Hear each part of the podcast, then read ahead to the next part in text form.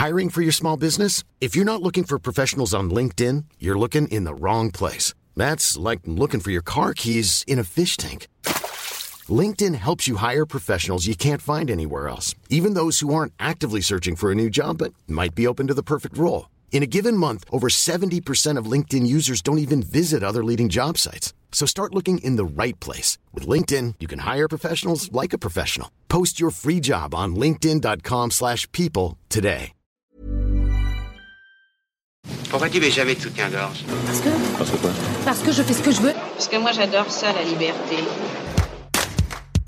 Bonjour, c'est Anne-Laetitia Béraud. Bienvenue dans Tout s'explique, le podcast qui parle de sexualité et de société. On va parler aujourd'hui de sein, de soutien-gorge, d'injonction, de liberté individuelle. Avertissement, on va parler de femmes, mais toutes les femmes n'ont pas de poitrine et toutes les personnes qui ont une poitrine ne sont pas des femmes comme les personnes trans ou non binaires. L'invité de cet épisode, c'est Gala Avenzi. Elle a écrit Nos bras, ce que la poitrine dit de moi aux éditions Flammarion. C'est un ouvrage sur le contrôle et la sexualisation du corps des femmes, les injonctions sur la poitrine, un appel aussi à la liberté. Parce que Gala, elle raconte avoir abandonné le soutien-gorge il y a plusieurs années, mais qu'elle s'en porte très bien. Ce livre fait écho à plusieurs autres sur les seins des femmes, dont le récent Seins en quête d'une libération de la philosophe Camille Froidevaux-Métairie, qu'on avait reçu à 20 minutes. Vous retrouverez toutes les informations, la vidéo sur 20minutes.fr. Rappelons aussi, avant cet entretien, que selon un sondage IFOP en juin 2020, 7% des femmes ne portent jamais ou presque jamais de soutien-gorge contre 3% avant la crise sanitaire. On est sur des chiffres donc relativement modestes. On va parler de tout ça avec Gala Avensi, mais revenons d'abord sur les injonctions sur la poitrine féminine. Le sein féminin doit euh, répondre à certains critères bien spécifiques. Il est montré vraiment sous certaines conditions. Il faut le montrer, mais pas trop, parce que sinon on est vulgaire. En fait, on se rend compte que les injonctions sont extrêmement contradictoires et quand on veut toutes les suivre, c'est absolument impossible. C'était important pour moi, du coup, de montrer que quand on retire son soutif, quand on fait le choix de retirer son soutif, en tout cas pour ma part, ça m'a permis de m'émanciper en fait de, de ces injonctions. Donc euh, c'est pour ça que j'ai voulu écrire ce livre, pour que peut-être d'autres femmes se libèrent de ces injonctions aussi.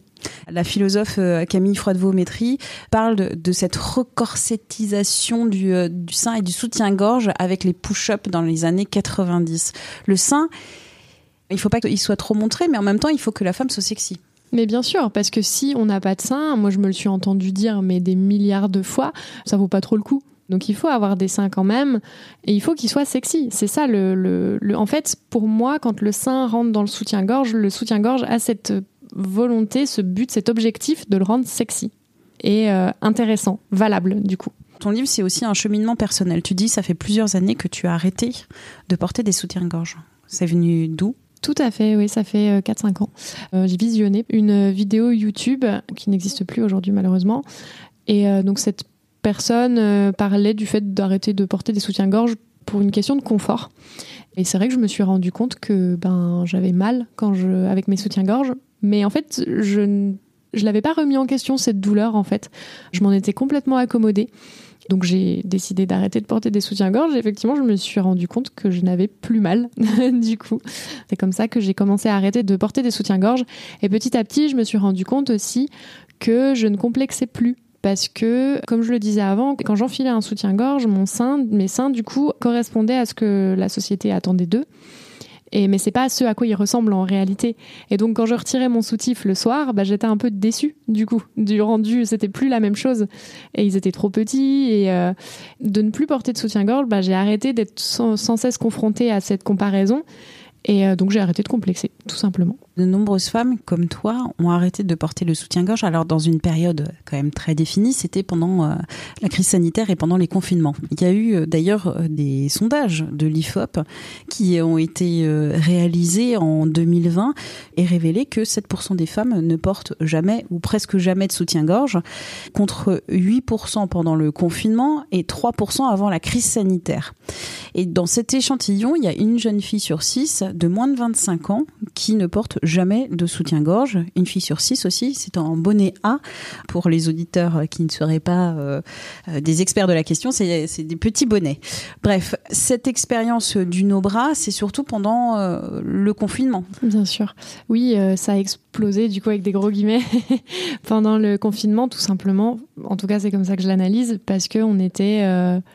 on n'était plus confronté au regard des autres. Et je pense que c'est ça le véritable problème. Les personnes qui sont interrogées, elles disent que dans le cadre de leur activité professionnelle, c'est là où elles ont le plus de difficultés à enlever le soutien-gorge. Mais bien sûr, parce que ça renvoie encore une image euh, un peu vulgaire. Euh, on a peur en fait de l'image qu'on va renvoyer, et même moi, j'en parle dans le livre.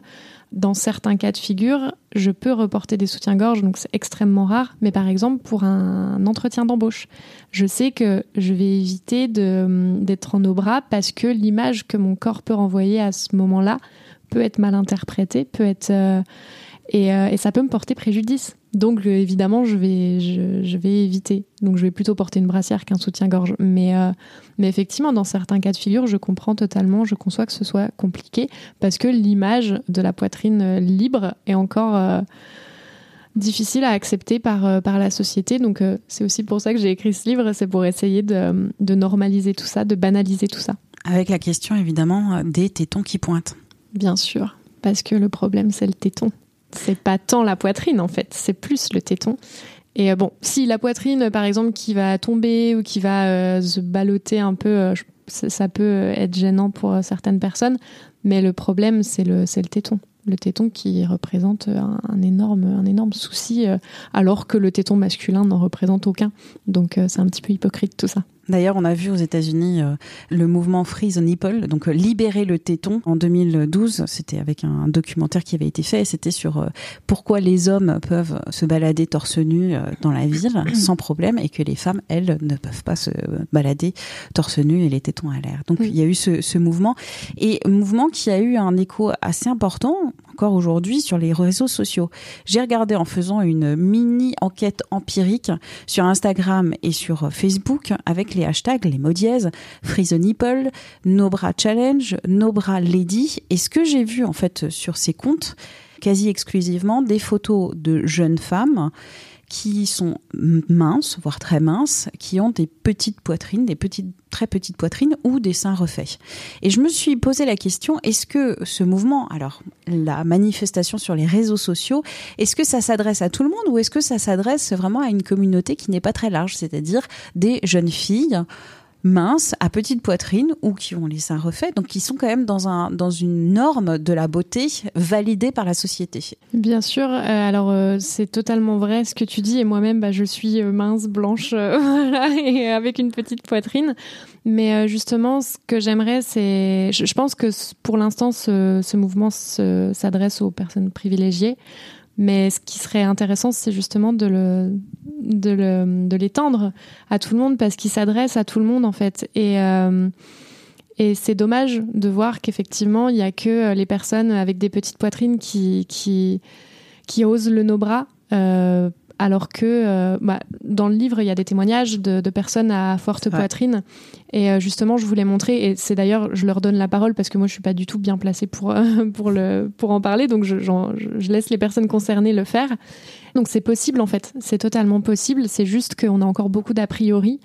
Et aussi, ce sur quoi j'aimerais euh, insister, c'est que on est toutes différentes. Et pour moi, le no bras, c'est pas créer une nouvelle injonction. Surtout, ne portez pas de soutien-gorge. Non, en fait, le but ici, c'est vraiment, en tout cas pour ma part, c'est de laisser le choix aux femmes si elles veulent porter des soutifs, mais qu'elles le fassent. Et euh, en fait, euh, elles ont un total contrôle sur leur corps et on l'oublie un petit peu trop. Moi, mon message, c'est ça, c'est tout le monde y a droit. Qu'on ait une petite, une grosse poitrine, on peut le faire si on le sent. Mais euh, voilà, c'est pas réservé qu'à une espèce d'élite euh, avec des guillemets.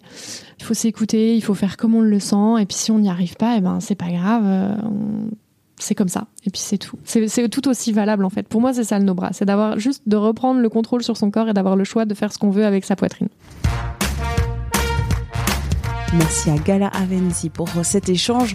Tout s'explique, c'est le podcast Sexualité et Société de 20 minutes. Vous le retrouvez avec sa petite vignette bleu ciel sur toutes les plateformes d'écoute en ligne.